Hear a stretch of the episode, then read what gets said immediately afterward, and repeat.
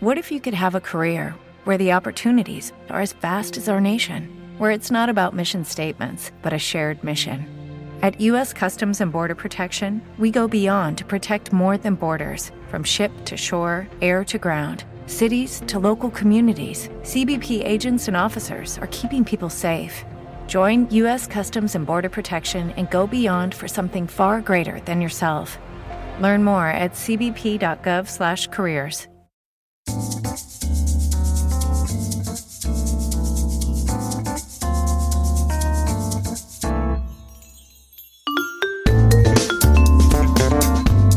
La máquina de vender, el podcast de neuromarketing, social selling, inbound marketing y venta interna. Dirige y presenta Juan Antonio Narváez. Hola a todos y bienvenido a una nueva entrega de La máquina de vender. Mi nombre es Juan Antonio Narváez y soy consultor de marketing, marketing automation, inbound marketing, social selling y como sabéis que me gusta repetir, generador de los mejores profesionales de venta interna. Puedes encontrarme en mi página web juanantonionarvaez.com. Como sabes, últimamente me gusta recomendarte algún contenido de alguno de nuestros podcasts amigos, nuestros podcasts hermanos dentro de la propia plataforma de iVoox. Y la verdad es que no puede estar más alineado con los intereses del programa que una entrevista que oí el otro día en la plataforma de Orange respecto a la historia de un restaurador y cómo había reaccionado a la digitalización de su negocio. Me llegan cada día historias de superación que realmente merecen ser escuchadas y que buen seguro te van a servir como un aprendizaje personal. Por eso te recomiendo que no te pierdas un nuevo espacio que ha creado Orange Empresas. El espacio se llama Ahora más cerca y podrás encontrar vídeos donde el periodista Javier Ruiz entrevista por sorpresa autónomos, a pymes reales como la tuya y les da voz y descubre cómo se han adaptado a los nuevos tiempos. Imposible estar más alineado con el trabajo que hacemos en la máquina de vender. Tú eres realmente el auténtico protagonista respecto a la digitalización, la conciliación, el teletrabajo, todo esto tratado desde la propia experiencia en primera persona de los entrevistados. Además, Javier hace un análisis profundo de cada tema explicándote las oportunidades que se están abriendo para ti. Así que si quieres aprender a manejarte en esta nueva realidad y sacarle más partido a tu negocio, entra en la página orangecontunegocio.com y empieza a tomar buena nota de todas estas experiencias. Bien, esta semana vamos a seguir con la tercera entrega de esta trilogía que hemos hecho respecto a los KPI con los que tienes que monitorear tu actividad como profesional de venta interna como Inside Sales Recuerda, estoy cansado de repetirlo hasta la saciedad, no podemos mejorar aquellas formas de trabajo que no podemos medir. Y aquí de lo que se trata es que si tienes una gran organización y tienes un gran equipo de profesionales de venta interna, puedas establecer unas comparativas, unas tablas, unas gráficas, donde puedas entender mejor todos y cada uno de los procesos de nuestro trabajo diario como profesional de venta interna y de una forma comparativa establecer protocolos para poder ayudar a aquellas personas que veas que están flojeando más. No se trata simplemente de tener un rapport de control, Siempre que pongo una tabla, que pongo una base de datos, que pongo algún tipo de rapport al alcance de un comercial o de un profesional de telemarketing históricamente, pues en la actualidad a un profesional de venta interna suele existir casi un recelo como si fuera policial y nada más lejos de la realidad. Aquí de lo que se trata es de poder ayudar al profesional a mejorar ver cuáles son sus puntos más débiles y aquellos que pueden llegar a afectar directamente con su productividad. Lo mismo pasa si, por ejemplo, este control lo estableces como un autocontrol solo para ti. Te va a servir de una doble ayuda. Primero, por supuesto, igualmente, para tener una perspectiva genérica de cómo lo estás haciendo, cuál es la calidad de tu desempeño individual dentro de LinkedIn, pero algo también muy importante, porque en el fondo te estás preparando también para poder entender y enseñar cómo es tu trabajo a una tercera persona si se tiene que integrar dentro de él más adelante. Y la semana pasada nos quedamos hablando de una variable muy potente que eran las aptitudes y las recomendaciones. Así que vamos a continuar y empezamos. Lo primero que vamos a hacer hoy es un repaso un poco a bola pluma de lo visto hasta el momento. Recuerda Mi consejo es que entres en mi página web en juanantonionarvaez.com y vayas al último post de la semana. De hecho, hay un artículo que vas a encontrar en la sección del podcast del blog que se llama Cómo asegurar tus ventas para 2021.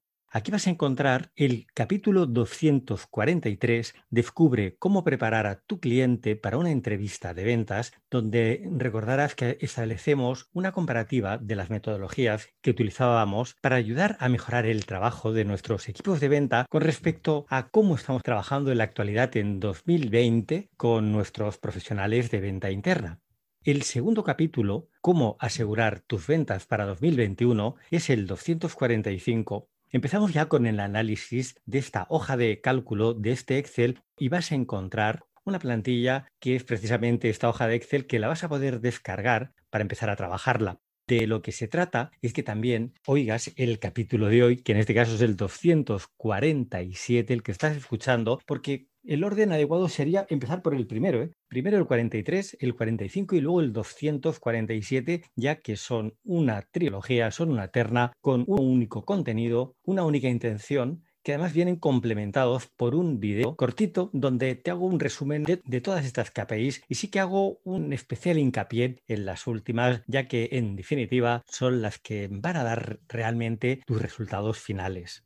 Por ejemplo, tenemos aquí ya lo visto, ya hemos analizado el Social Selling Index. Recuerda que el Social Selling Index es el índice social de tu perfil de ventas, de tu perfil de la plataforma de Sales Navigator, de todo tu trabajo en LinkedIn. No vamos a extendernos porque esto lo vimos ya la semana pasada. Otras KPIs que son imprescindibles son el número de visualizaciones de tu perfil, el número de publicaciones y las apariciones que has tenido en búsquedas que son estas tres otras KPI. Fundamental también es el número de contactos de primer nivel que tienes, que los vas a poder encontrar si entras directamente dentro de tu perfil, haces clic en mi red y en la barra lateral izquierda tienes toda una serie de KPIs acerca de tu perfil y el primero es exactamente el número de contactos que tienes en la actualidad, es decir, el número de contactos de primer nivel. Y recordar que la red de LinkedIn funciona por la que podríamos llamar ley de los cinco niveles.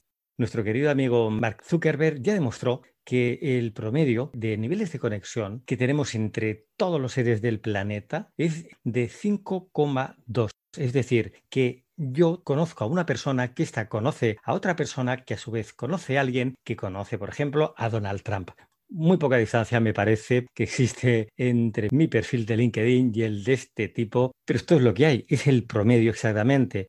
Esto en definitiva lo que quiere decir es que dentro de LinkedIn voy a tener acceso a mis contactos de primero, segundo y tercer nivel. A los de cuarto o quinto no tengo ningún tipo de acceso. También vamos a contabilizar siempre a modo de campeona de escalvalgar, que es el artículo visto más veces, el post visto más veces, y también contabilizamos las tres principales habilidades, el número de validaciones que tienes, el total si una tiene 8, otra 10 y otra 12, pues sería un total de 28. Lo que queremos ver dentro de nuestra hoja de Excel es el incremento semana a semana de todos estos KPIs, que en definitiva de lo que están hablando es de tu buen trabajo dentro de LinkedIn. Aquí de lo que se trata es que nos establezcamos unos objetivos que más o menos yo te pongo unos objetivos deseables para un plazo aproximadamente de un mes, uno a dos meses, depende de la intensidad de tu trabajo que tenemos que conseguir, que tienes que conseguir.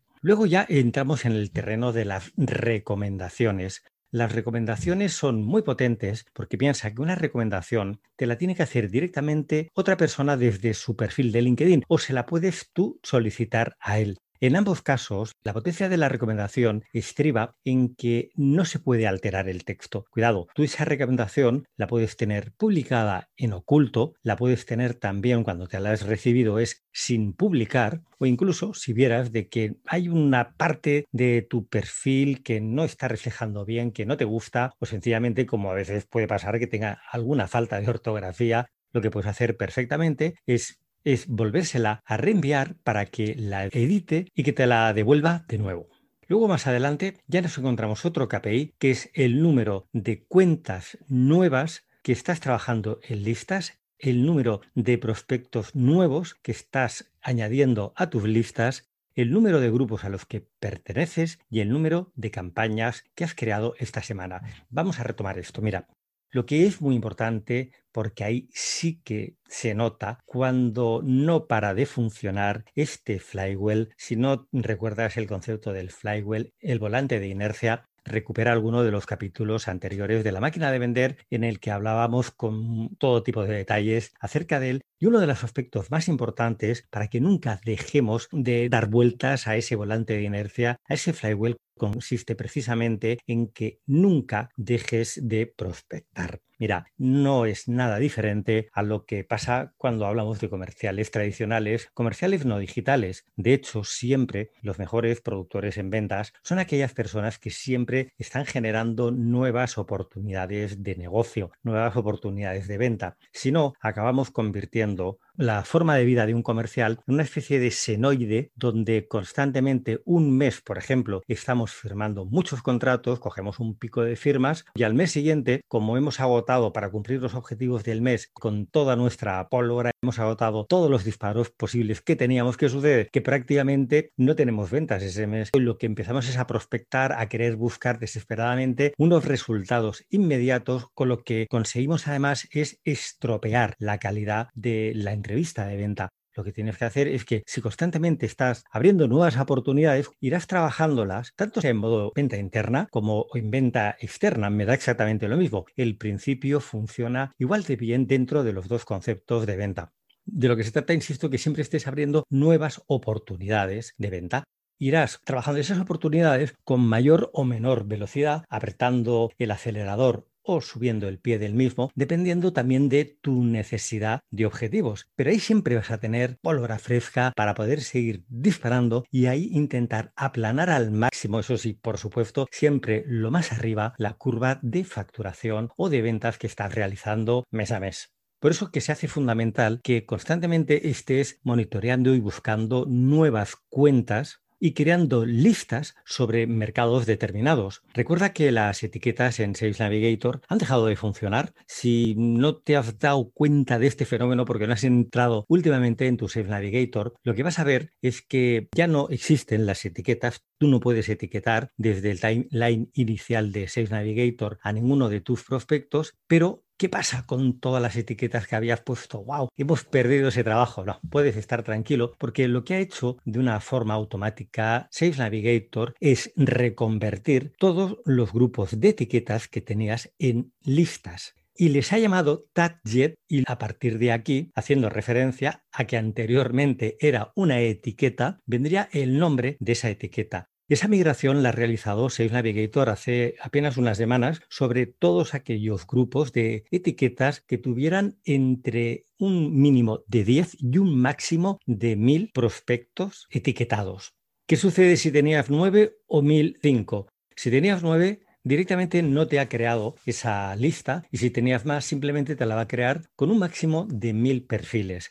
¿Esto qué quiere decir? Si recuerdas, las listas de LinkedIn solamente nos admitían 250 perfiles. Ahora es que se han incrementado hasta 1000 perfiles. De hecho, las etiquetas de Sales Navigator tampoco tenían mucho interés, tenían un interés relativo, ya que en definitiva no podíamos utilizar el álgebra booleana sobre ellas, solamente podíamos generar filtros de etiquetas en base al OR, al O, es decir, que si yo ponía dos etiquetas, me iban a salir todos los prospectos que cumplían cualquiera de las dos condiciones de tener cualquiera de esas dos etiquetas. Realmente, si lo que quieres es etiquetar de una forma potente, recuerda que para eso hay herramientas de etiquetado que sí cumplen todas las reglas del álgebra booleana, donde podemos filtrar, por ejemplo, pues mira, filtrame todos los prospectos que tengan esta etiqueta y que tengan esta etiqueta, pero que no tengan esta otra, pero que también podría hacerlo con el OR, que tengan esta o esta o esta o esta. De hecho, una de esas herramientas es un viejo conocido del podcast que es DAXUB, que aparte de todo su interfase de automatizaciones, también tiene una herramienta de etiquetado muy, pero que muy potente. Por eso, aquí las listas, la ventaja que tienen es que la lista sí que te admite el not, es decir, yo puedo, por ejemplo, filtrar todos los perfiles de profesionales que están en la lista A, en la lista B y en la lista C. Pero imagínate que he ido sacando gente de mi pipeline porque han ido cumpliendo una serie de condiciones, oye, y ya los tengo dentro de una oportunidad en el CRM. Pues, ¿qué haría? Con estos podría introducirlos dentro de una lista CRM y lo que haría en el filtro a la hora de empezar a trabajar con mis prospectos sería decir, pero que no estuvieran en la lista CRM. Sales Navigator sí que te admite generar en la actualidad listas tanto de perfiles personales como de cuentas de empresas y además ejecutarlo, ya digo, ¿eh? pero en negativo. Además, cumplan esta otra condición, que no estén dentro de esta lista. Por eso insisto que lo que vamos a hacer constantemente todas las semanas, sea que no necesites monitorear nuevas cuentas, me refiero aunque no lo necesites para un cierre inmediato de ventas, también nuevos prospectos, los vas a generar nuevas listas. Por lo menos prepárate una lista cada semana.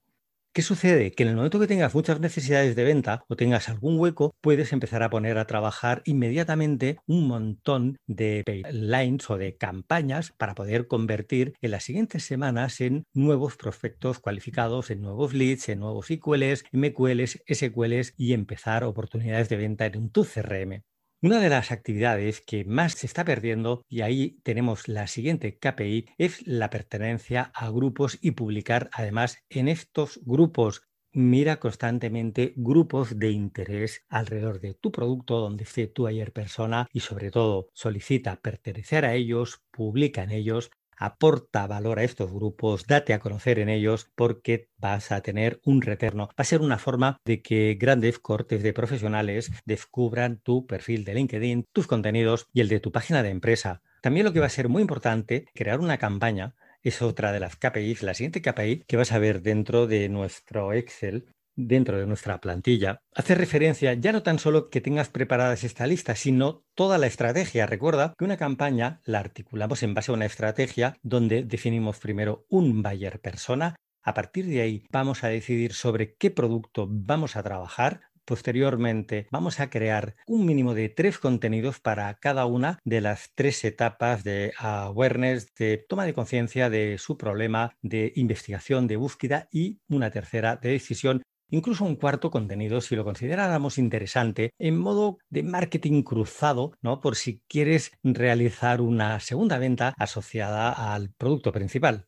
Por eso que nunca dejes de crear nuevas campañas. Vamos, si una semana no creas ninguna, no pasa nada, pero que constantemente tú cuando vayas monitoreando el avance de tu hoja de Excel, vayas viendo el número de campañas que estás creando dentro del mes. Por lo menos todos los meses sí que tenemos que tener nuevas campañas iniciadas.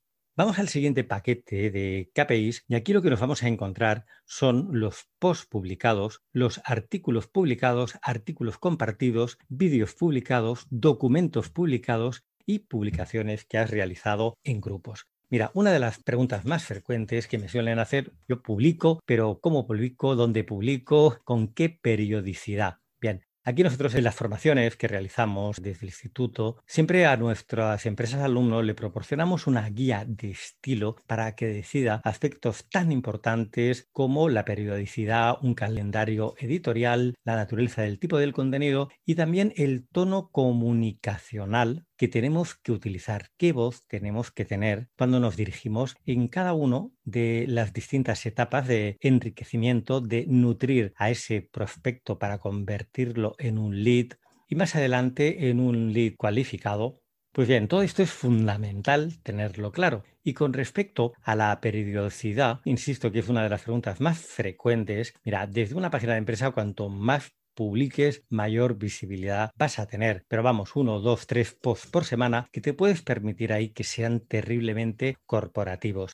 Con respecto a tu perfil personal, aquí tienes que tener un poco más de cuidado con el aspecto corporativo como mucho, mucho, mucho, y ya casi exagerando, oirás a mucho otro blogger que corre por ahí, que incluso te dicen hasta una menor cantidad, suelen recomendar que por cada 10 de tus publicaciones una sea de contenido yoísta, ¿no? que hable de tu proyecto simplemente en tu perfil de LinkedIn. Yo y más allá, yo realmente estando muy enfocado a ventas, por lo menos un 30% de contenido que se acerca de tu producto, de tu empresa, puedes compartir también publicaciones de tu página de empresa desde tu perfil de LinkedIn, siempre poniendo unos textos en la parte superior con unos hashtags, menciona a las personas, utiliza a estas personas si realmente tú estás mencionando con una arroba a esta persona, piensa que LinkedIn le va a enviar una notificación. Mucho más probable que posteriormente comparta con su propia red ese contenido. Si tú a él le estás mencionando y le estás dando visibilidad a su perfil, es casi seguro que él también va a hacer lo propio contigo. Y aquí sí que semanalmente lo que tenemos que estar publicando es al menos una acción diaria. O sea, que una vez al día por lo menos o compartas un contenido de terceros o de tu propia página de empresa y luego un contenido, ese 70% de contenido que haga referencia a temas de interés de tu cliente que no estés mencionando de una forma constante y abrasiva el nombre de tu empresa, porque es que si no es que al final directamente o van a bloquearte el perfil o no van a interaccionar con él. Recuerda que para que nuestra publicación tenga visibilidad se hace imprescindible que sobre todo en las primeras horas de vida que tiene un post cuando lo publicas recibamos por parte de nuestra audiencia algún like, algún comentario, que compartan ese contenido con su red. Si no, es que prácticamente no va a tener visibilidad. Con lo cual, insisto, en esta parte de nuestra hoja de Excel te lo vuelvo a resumir. Primero, anota cada semana el número de posts que has publicado en tu perfil personal, el número de artículos largos. ¿eh? Recuerda, esto ya hemos tratado en anteriores capítulos de la máquina de vender, que es un artículo no vamos a entrar ahora en mucho detalle en el tema, pero también todo aquello que tú has compartido, cuántas veces has compartido contenido a través de tu perfil y de tu contenido propio, vamos a diferenciar entre de ese total que ha sido el primero, ¿no? Lo cuántos posts has publicado, cuántos de esos posts por ejemplo, si tienes 10 publicaciones, cuéntame, pon en el rapport aparte cuántas de estas 10 han sido un vídeo. Por ejemplo, si tienes dos vídeos, en esta semana pues pones dos vídeos y también el número de documentos. Cuando hablo de documento me refiero que no hemos subido un vídeo o hemos anexado simplemente una foto en el pie del post, sino que en este caso lo que hemos utilizado es un PDF, un PowerPoint, un documento que recuerda que es uno de los elementos junto con las infografías más potentes y que mejor se comparten en LinkedIn. Genera mucho engagement porque cuando tú estás en tu perfil de LinkedIn y entras en tu feed, al hacer scroll, cuando pasas por encima con el ratón por un documento, se crea un efecto de paralaje que sale de la parte superior y de la parte inferior del el copy de la imagen ¿no? de ese documento, dos barras negras, y en la parte superior sale además el nombre del artículo, el nombre que le hayas puesto, destacado en color blanco. Claro, blanco sobre negro se destaca mucho. Ese efecto de paralaje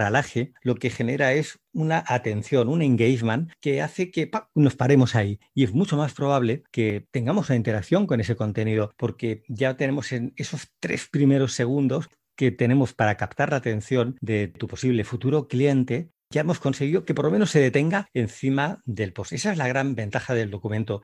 He hecho estadísticas ¿eh? en proyectos propios y lo he llevado a contar en muchos, de utilizar simplemente fotos, imágenes planas a subir un documento Recuerda, insisto, el documento como PDF, aparte que se erige como un descargable dentro de tu publicación, es que se acaba reproduciendo como un carrusel de imágenes.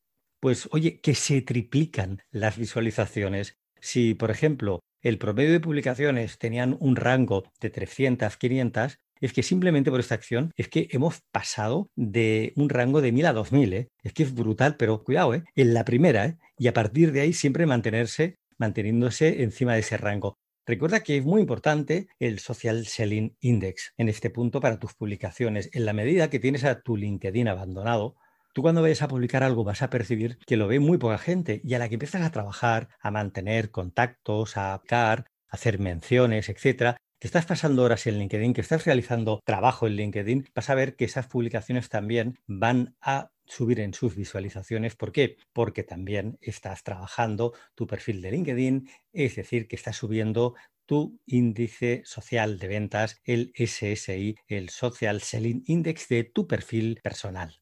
Y ya vamos al último paquete de KPIs que aquí lo hemos dejado para el final y están en la parte del footer del pie de la plantilla, no por casualidad, sino para darle una especial relevancia, porque aquí en definitiva lo que vamos a ver es realmente el ritmo de trabajo que estás teniendo todas las semanas tú o tu persona de venta interna. Y aquí es donde tenemos que pisar el acelerador, hacerlo con mayor o con menor velocidad. Y el paquete de mediciones que vamos a hacer, la primera es respecto al número de prospectos es decir, de personas, de perfiles de persona que has empezado esta semana a trabajar con ellos. Por ejemplo, si hemos empezado dos listas y una tiene 83 posibles clientes y otra tiene 17, pues prospectos serían 100. Te recuerdo lo que ya hemos repasado en un capítulo anterior de esta trilogía, de estos tres capítulos que puedes encontrar, ¿eh? te lo recuerdo en mi página web en juanantonionarvaez.com, es el post de las últimas tres semanas, es un único post donde están los tres, incluyendo este, los tres capítulos anteriores, ojo, solo los capítulos del lunes,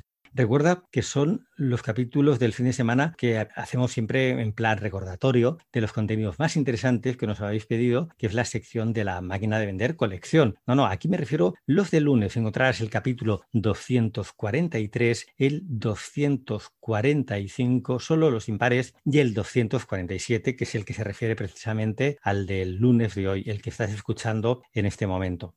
Pues bien, tendríamos entonces 100 prospectos Recuerda que en el primer capítulo decíamos que dentro de nuestro pipeline vamos a llamar prospecto al número de personas que tenemos encarpetadas, a las que metemos en carpetas, contactos que todavía lo son, pero de segundo o tercer nivel. A partir de ahí vamos a contar cuántos leads hemos creado esta semana. Y recuerda que el lead es aquel perfil que está dentro de un pipeline que yo he conseguido convertirlo en contacto de primer nivel. Es decir, que un prospecto sería una persona que tú has metido en una lista. Si has creado una lista y has metido ahí 20 perfiles de persona, esos son 20 prospectos. Si esa carpeta, ese pipeline, he empezado a trabajar esa campaña y he conseguido en una semana, por ejemplo, de 20 de esa lista, he conseguido convertir a contactos de primer nivel a 11, pues oye, esos serían ya 11 leads que he generado.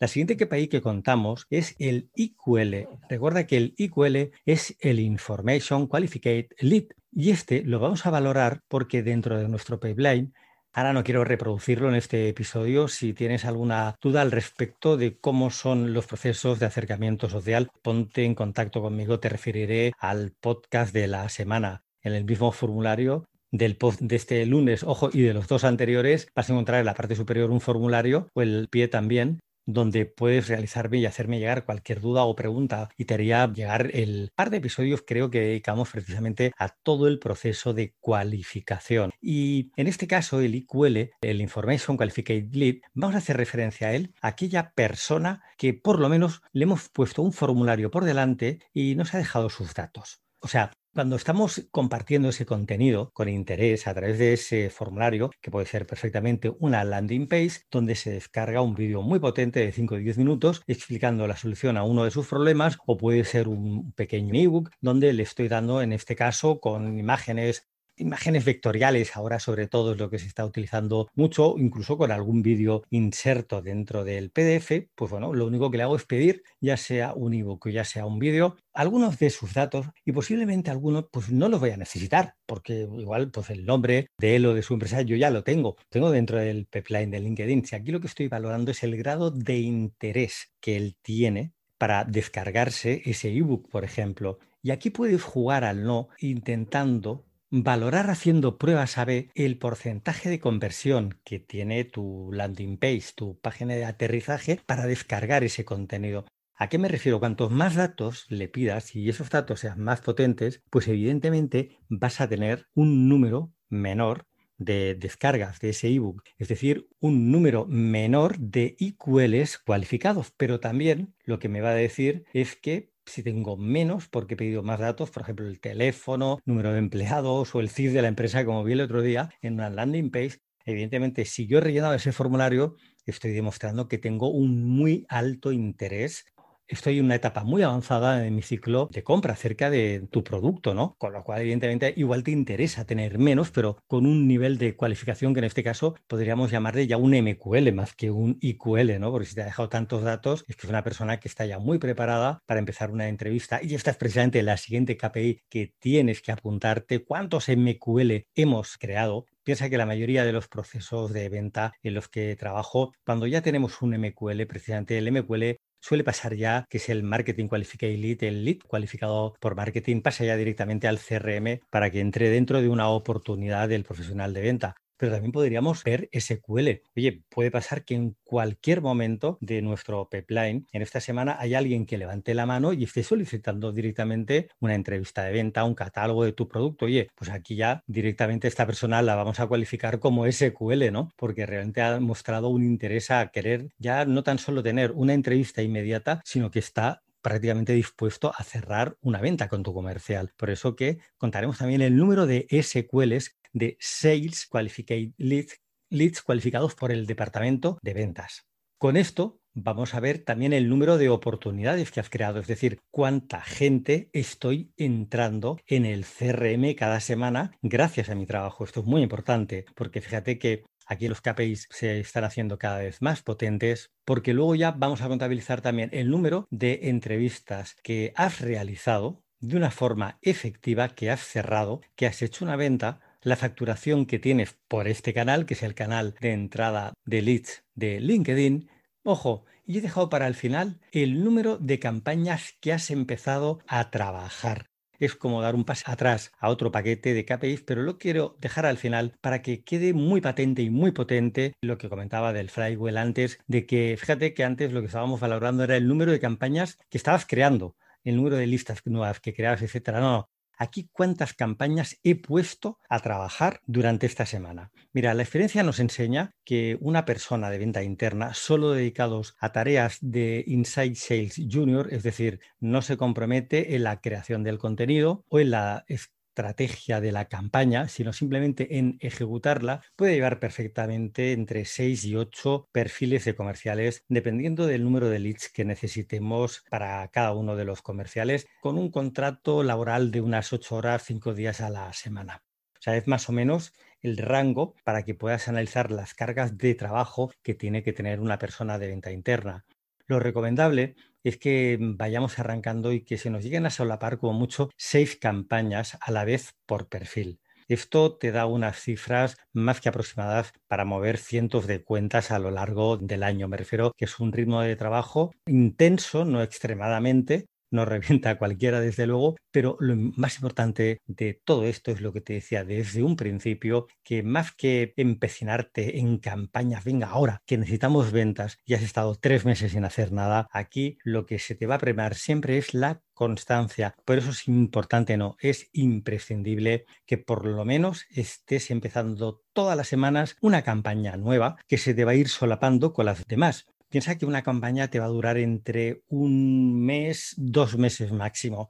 Si vamos generando constantemente nuevas campañas, se nos puede llegar a solapar, por ejemplo, el que estés trabajando con seis campañas a la vez si vamos más o menos con el ritmo de 6 a 8 campañas a la vez, de empezar por lo menos una campaña todas las semanas, que es lo que yo te voy a aconsejar. Piensa que a veces pueden ser mini estrategias, campañas que estás monitoreando solo a tres empresas muy concreto y ahí lo que estás buscando son muchos de los decisores de compra. Son cuentas muy potentes que a lo mejor requieren de una estrategia más ABM, más específica, con unos contenidos muy, muy orientados a cada uno de los buyer persona concretamente del comité de compras de tu cliente.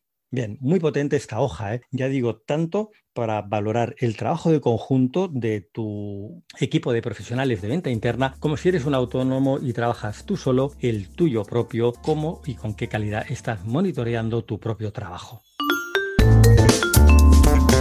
Hasta aquí el episodio de hoy de la máquina de vender. Acabamos esta trilogía Recuerda que puedes entrar en el post de la semana, vas a encontrar los tres capítulos que están hablando sobre esta potentísima hoja de cálculo, esta plantilla desde la que vas a poder reportar el trabajo de tus profesionales de venta interna. Y ojo, más de un oyente experto recordará que todos los lunes, primero de mes, tenemos comprometido nuestro espacio con nuestra querida Alexandra Cohen, la CRO para Estados Unidos de Marketer. Por cuestiones personales, esta semana no hemos podido grabar con Alexandra, pero tranquilo, no te preocupes porque el próximo lunes, aunque sea no el primero de cada mes, y en este caso va a ser el segundo del mes de noviembre, vamos a tener a Alexandra para que continúe explicándote desde su sección cómo lo hacen en Estados Unidos. Y por mi parte, te deseo muchas ventas para esta semana y hasta el próximo lunes.